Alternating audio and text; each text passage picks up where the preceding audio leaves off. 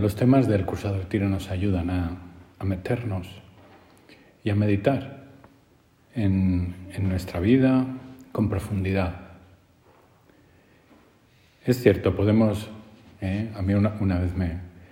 Cuando iba a un curso de retiro y alguien me dijo, ¿qué libro te llevas? Y yo, ¿libro?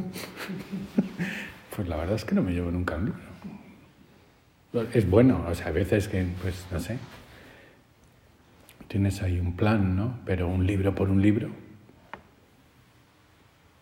Los temas elegidos para los retiros nos ayudan. Aunque los hemos meditado muchas veces, pero son esas verdades de siempre. Y siempre nos dan luces. De alguna manera subrayan esas convicciones profundas que hemos de tener. Y de momento, pues, así como previo, ¿eh? para calentar motores, para ir entrando, pues nos hemos centrado en esa importancia del amor en la vida del cristiano y en el espíritu de oración. Y ahora vamos a pasar,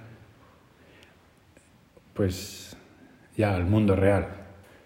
Y comenzamos con con el relato de la creación.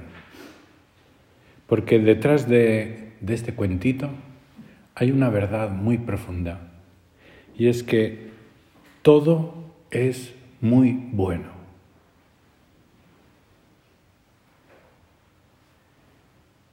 Al principio creó Dios el cielo y la tierra.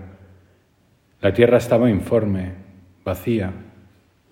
La tiniebla cubría la superficie del abismo mientras el Espíritu de Dios se cernía sobre la faz de las aguas.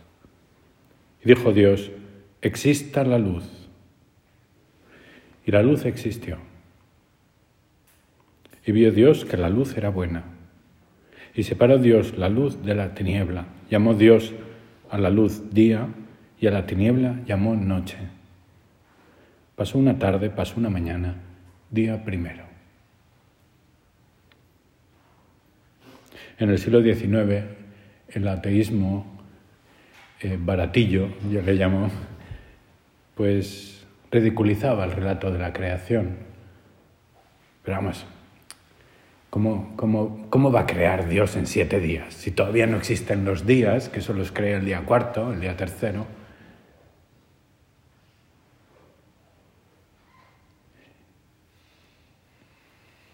El relato de la Biblia va por otro lado. La ciencia por el suyo. Y de alguna manera se desarrolló pues esa teoría científica que intentaba de alguna manera ridiculizar el relato de la creación y hacer ver que la evolución es la que da explicación del origen del mundo. Fue precisamente un personaje creyente, el que Darwin era bastante creyente. Y él se enfadó en el momento en el que oyó que sus seguidores pues hacían una formulación atea, como intentando eh, pues eliminar la necesidad de Dios. Porque para él, igual que para nosotros, eh, pues la creación, como dice es lo que había abierto aquí.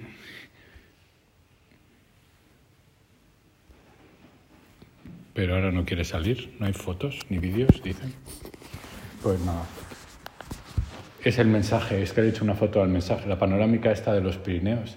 ¿eh? Pues abajo hay un mensajito que dice una, una frase del Papa Francisco, ¿no? La creación es el libro en el que Dios eh, nos habla, un libro en el que Dios nos habla y nos cuenta un poco de cómo es Él.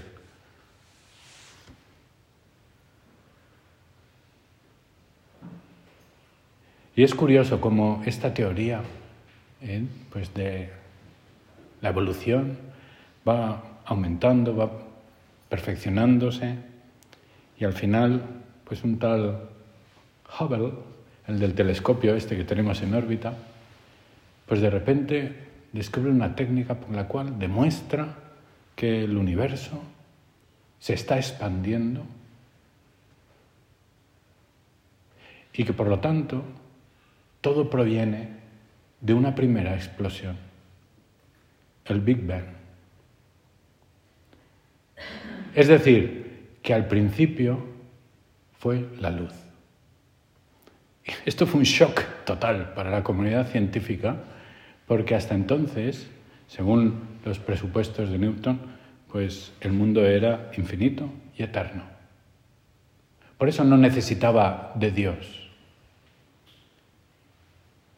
Sin embargo, se demuestra científicamente que el universo tiene un origen en un momento muy concreto, que ese origen fue una explosión de luz y que ese universo, después de durar millones y millones de años, se extingue. Hubo un científico que se enfadó cuando Hubble hizo esta propuesta. Bueno, es una hipótesis, es la metodología científica. Hay cosas que no te encajan, descubres una cosa y para explicarlo formulas una hipótesis y entonces luego pues haces unas confirmaciones, incluso eh, una predicción de algo que debería suceder según esta hipótesis y si se cumple esa predicción, de alguna manera se confirma esa teoría. Y él hizo esas predicciones y vio como las galaxias más exteriores pues dirigían hacia el color rojo, que en el espectrograma significa que se alejan, y, demostró. Y este, este científico, Ateillo, pues se enfadó y dijo, habría que prohibir estas hipótesis que van en contra del espíritu científico. ¿no? Lo dice así con el morro. Al principio fue la luz. Y el origen de la vida es como otra nueva creación. Bastante al final, después de muchos millones de años.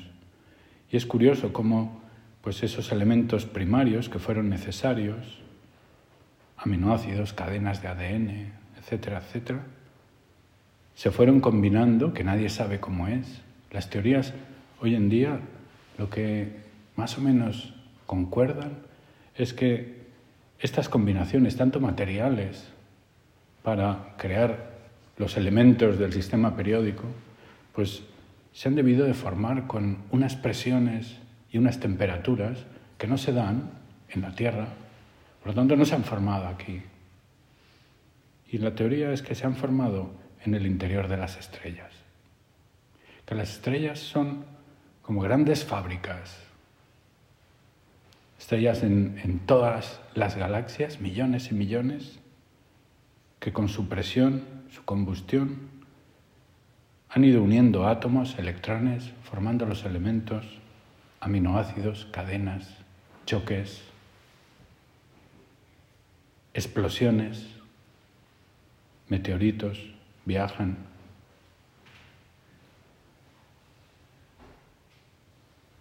¿No parece alucinante que seamos hijos de las estrellas, hijos de la luz? La vida, un milagro. ¿Alguien puede pensar que todo esto es fruto del azar? Una vez oí una comparación que era ilustrativa, ¿no? Es como, pues, coger un abecedario, replicarlo un millón de veces, tirar todas las letras al aire y esperar que salga compuesto el Quijote. Lo puedes intentar, intentar, intentar, intentar, intentar. Pero hay algo racional en el Quijote que es bastante complicado que salga del azar.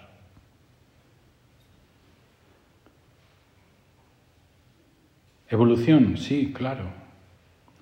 Pero Dios está al inicio.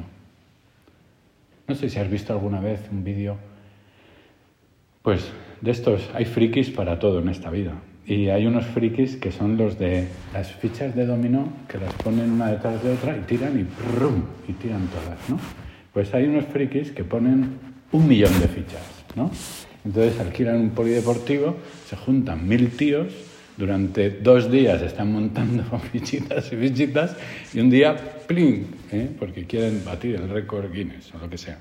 Entonces, yo me imaginaba, ¿no? Pero claro, hacen estructuras realmente curiosas, porque hay veces que las fichas son de colores y cuando se caen cambian el color y entonces pues sale una un mapa o sale... ¿eh? Hay veces que se, que se dividen en dos, en tres, que llegan a un sitio y caen en cascada, hay veces que hasta sube la caída de fichas hasta arriba y luego cae y luego mueve un balón y luego toca una música, o sea, unas cosas que... Pero claro, tú ves ese vídeo y le quitas el primer fotograma en el que aparece un tipo que tira la primera ficha y si solo te quedaras con eso, podrías pensar que alargando y alargando y alargando y alargando y alargando, se resuelve el problema de quién tiró la primera ficha. Porque nada se mueve si no ha sido tirado. Y ese es el gran problema de los ateillos científicos. En el momento en el que se ha demostrado que todo ha tenido un comienzo, se han puesto muy nerviosos. Porque es que la pregunta grita sola. Tú fíjate, gente que se ha empeñado en expulsar a Dios de la ciencia y que de repente se encuentra con esto. Hay que, hay que conocer un poco los argumentos. A mí me, tengo que reconocer que me apasiona este tema. Y, y he leído cómo han resuelto los científicos hoy en día el problema del origen, porque es un tema de origen no de creación. Ellos no llegarán nunca a la, creación. la creación. es otra cosa. La creación es nosotros que en nuestra fe creemos que el que sustenta todo lo creado es Dios, que es espiritual y está en otra estancia, y Él es el que lo habrá Él. Pero ellos se contentan con el origen. Las explicaciones son infinitos universos paralelos conexión entre universos por medio de gusanos espaciotemporales, es la gravedad cuántica, que nadie sabe lo que es la, física cuántica, como para saber lo que es la gravedad. O sea, perdonadme la expresión, que no es muy académica, pero parece que se han fumado un porro y lo han mezclado con alcohol. O sea, es que es tremendo. O sea, ¿quién se puede creer eso?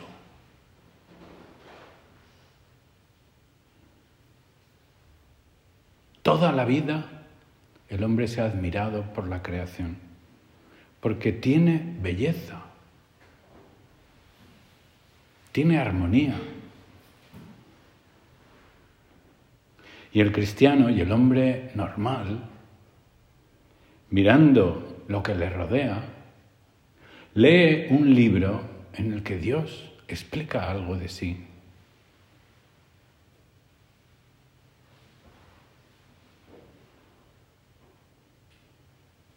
En Navidades meditábamos sobre los Reyes Magos. El Papa Benedicto XVI, hablando de los Reyes Magos, decía, eran sabios, eran personas que tenían la certeza de que en la creación existe lo que podríamos definir la firma de Dios. Una firma que el hombre puede y debe intentar descubrir y descifrar. La ciencia nunca podrá oponerse en ningún punto a la fe.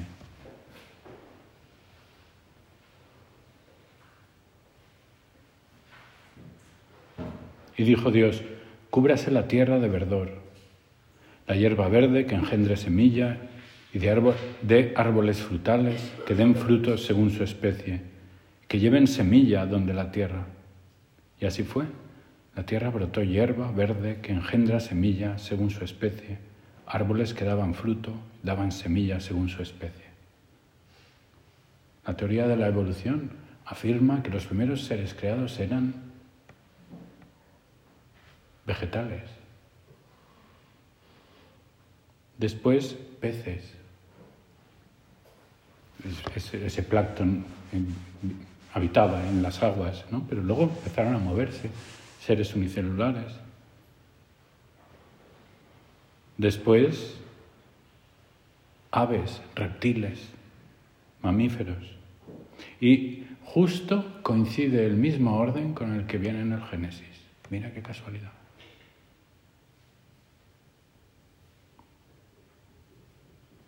No quiero decir que la Biblia sea un libro científico, pero ¿no te parece también una casualidad?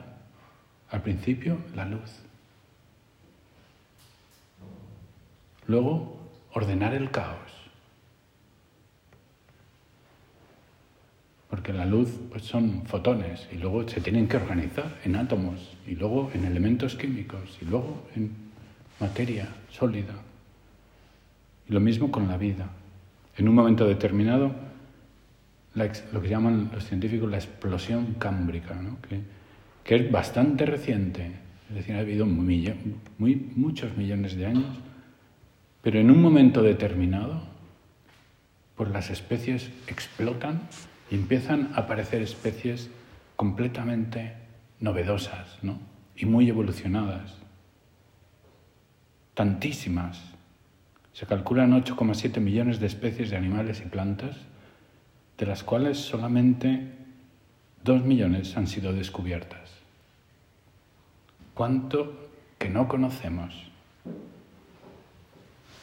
Y además casi el 99% de las especies que han existido sobre la Tierra han desaparecido ya. Bueno, ¿a dónde vas? Podríamos preguntarnos. ¿Por qué? Esto es una clase de... A ver, me habían dicho que era un curso de retiro. Sí, lo es, lo es. ¿eh? Pero hemos de sacar conclusiones. Todo es bueno. Y una primera conclusión es esta, precisamente. Somos hijos de la luz, de las estrellas. Dios, infinitamente inteligente, ha creado el mundo material y Él ha previsto con su providencia el desarrollo que hemos visto, inteligente, amoroso y bello. Lo ha previsto todo excepto el uso de mi libertad que eso es exclusivamente mío. El mundo es bello. Miras a donde quieras que mires, galaxias, estrellas, planetas, bosques, flores, animales, peces, fauna, nubes, y todo es maravilloso. Cada una, además, cuando penetras en una es inabarcable. Los científicos se devanan los sesos para saber por qué las grullas emigran eh, desde el África. No saben ni siquiera eso. Es todo tan magnánimo en la creación, es un derroche tan grande. Una vez estaba dando esta meditación en un curso de retiro de universitarias, aquí en Torre precisamente. Y al acabar me dijeron, don silencio, quédese, quédese, quédese. Y, y, bueno, tenían ganas de comentar, ¿no? Les dieron permiso, las directoras, ¿eh? y, estuvimos un ratito ¿eh? pues de charla, el último día del retiro, y, y entonces una chiquita, la verdad, yo me quedé sorprendido decía, es que esta meditación, es que, es que es como si Dios nos hubiera creado a cada uno nuestro mundo, el mundo que nos gusta, como si pudieras configurar el mundo que más te gusta a ti. Al que le gusta la montaña, tiene montaña. Al que le gusta la ciencia, tiene ciencia. Al que le gustan las flores, tiene flores. Pero millones. Y, y es como si pudieras configurar tu mundo perfecto para ti, como si Dios hubiera, al crear el mundo, hubiera pensado en lo que a ti te gusta. Qué bonita manera de verlo, porque es que es así. La única criatura que ha querido Dios en sí misma es el hombre. Y Dios ha creado todo para el hombre. No se ve azar por ningún lado, no se ve desorden por ningún lado. solamente belleza, que reclama, que clama, que grita su relación con Dios, con el bien absoluto. Todo en la creación tiene una función, una función perfecta y a veces trascendental para la existencia del mundo tal y como lo conocemos, para la existencia de la vida.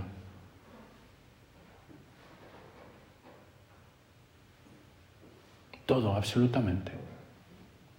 Ahora recientemente leído un librito que me, gustó mucho, se llama El planeta privilegiado, y habla, es una teoría, es un tipo que tiene una teoría buenísima, que, viene a decir más o menos que eh,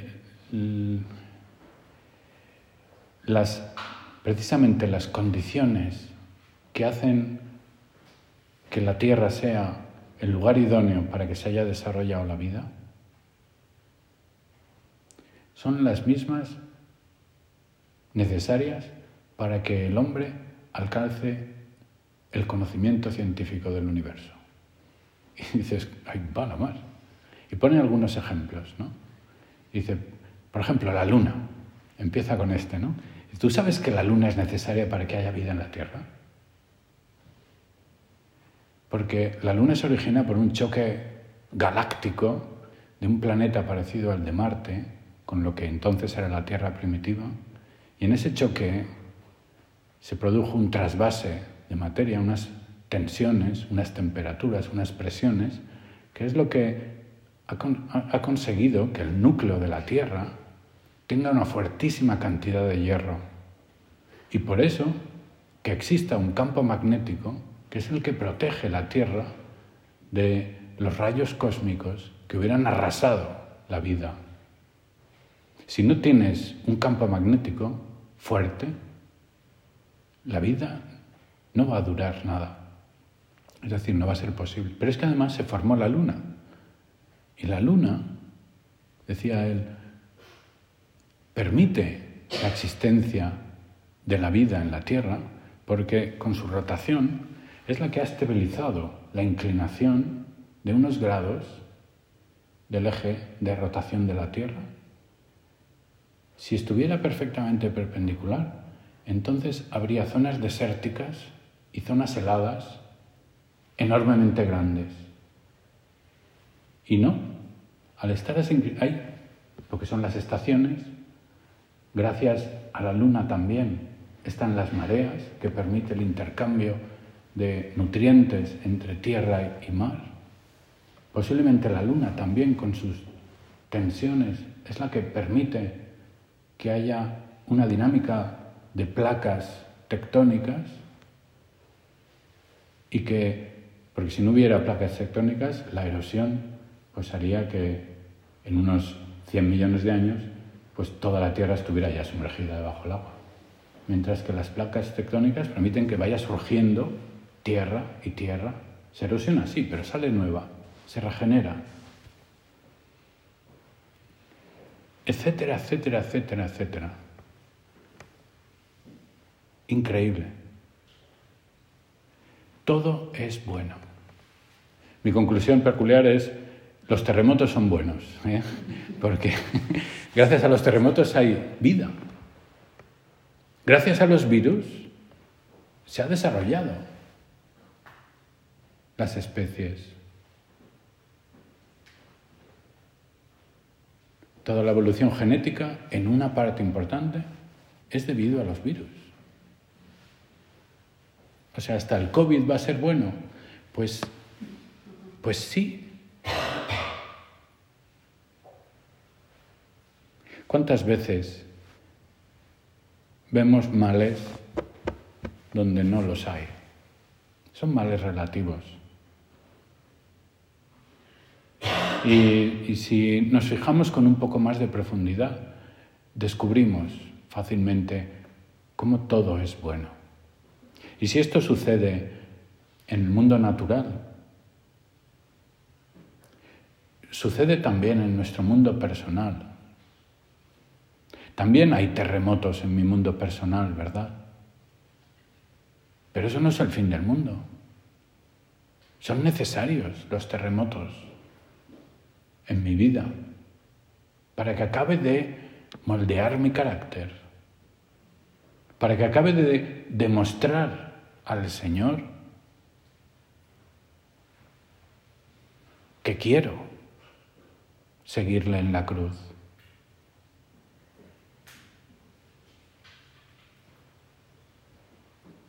No podemos cerrar los ojos a la realidad. Sería absurdo que llamáramos bueno algo que ha sido injusto. Me han hecho una faena.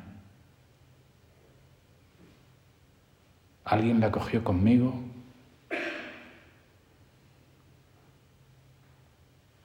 Me calumnió. Desde la dinámica sobrenatural, todo es bueno. Solo hay una cosa que es mala y es el pecado. Mi pecado. Eso es lo único que tengo que evitar. Con eso no se puede negociar. Incluso el pecado, Dios lo perdona y, nos permite con su gracia sacar grandes bienes de nuestras grandes caídas.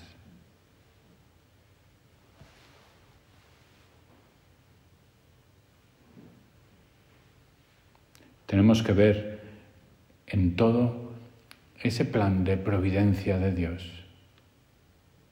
No es verdad que hay una lucha por sobrevivir, la lucha de las especies, ¿no?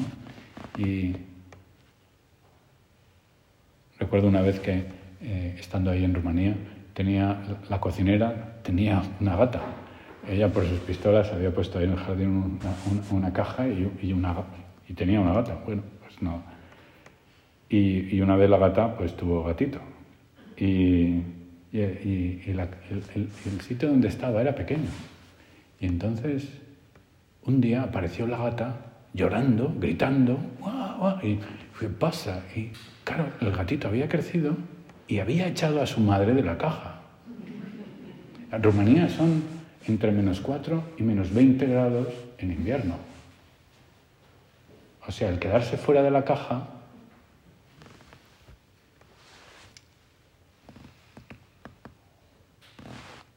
La lucha por la supervivencia no tiene mucho sentido. Entre nosotros, digamos. Bueno, eh, podemos preguntarnos, ¿me maravillo de la creación? ¿Me maravillo de una puesta de sol? de un día de buen tiempo, de una brisa fresquita, de una excursión. Me lleva eso a alabar al Creador. Una vez cuando el primer vuelo eh, orbital en esa carrera espacial ganaron los, los soviéticos. Aprovechamos para encomendar a Putin. Y cuando bajó el primer astronauta ruso, ateo, hizo unas declaraciones. He estado en el cielo y no he visto a Dios. Fueron los titulares de la noticia.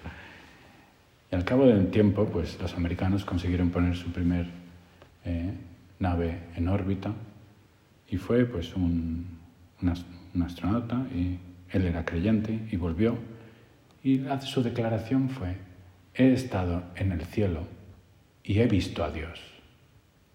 Y añadió, el que no es capaz de ver a Dios en la tierra, tampoco lo verá por mucho que suba al cielo. El otro día leí también que un astronauta actual, en una de sus misiones a la estación espacial, eh, pidió autorización para llevarse la Eucaristía y poder comulgar durante seis meses, al menos una vez a la semana allí en la nave espacial. Todo es bueno. Tenemos que relativizar el mal y agradecer a Dios que ha hecho todo para mí, que puedo configurar el mundo a mi gusto. Puedo gozarme de las cosas, de todas las cosas, si son de manera ordenada, porque el único mal es el pecado. Tenemos que cuidar la creación, pero también disfrutar de ella, nos la ha dado Dios.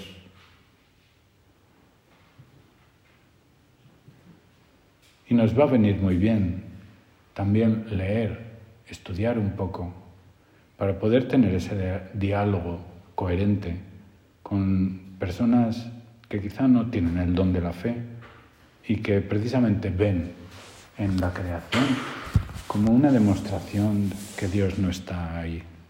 Tenemos que saber descubrir sus trampas de argumentos. Solo hay una verdad y esa verdad es Dios. Le pedimos a la Virgen que nos ayude a desarrollar esta visión y, y a meditar, que en este mundo que todo es bueno, eh, lo único que le hace sombra es esa triste realidad que es nuestra separación de Dios, el pecado.